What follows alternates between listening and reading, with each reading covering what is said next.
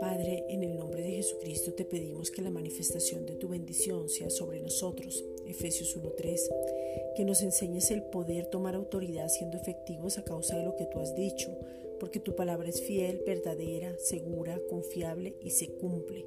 Mateo 24.35. Padre, te pedimos en el nombre de Jesucristo que nos capacites por medio de tu poder para recibir la sanidad divina y que podamos ver la salud de nuestro cuerpo. Salmo 103.3.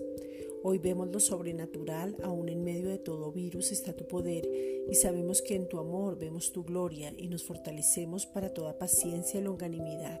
Colosenses 1.11. Padre, gracias por las lenguas sobrenaturales que nos son dadas para entender tus misterios y lo sobrenatural. Primera de Corintios 14:2. Que nuestro cuerpo se alinee conforme a lo establecido por ti y veamos cómo volvemos a lo que tú nos formaste. Padre, gracias porque podemos correr la carrera hasta el final. Hebreos 12:1. Damos palabras de aliento en todo momento, conocemos los tiempos y aprovechamos el tiempo. Efesios 5:16. Vivimos una vida eterna y en abundancia. Juan 10:10. Somos edificados como cuerpo, conocemos nuestros derechos y en el nombre de Jesucristo ejercemos autoridad para que se cumpla la escritura porque esta palabra corre y es glorificada.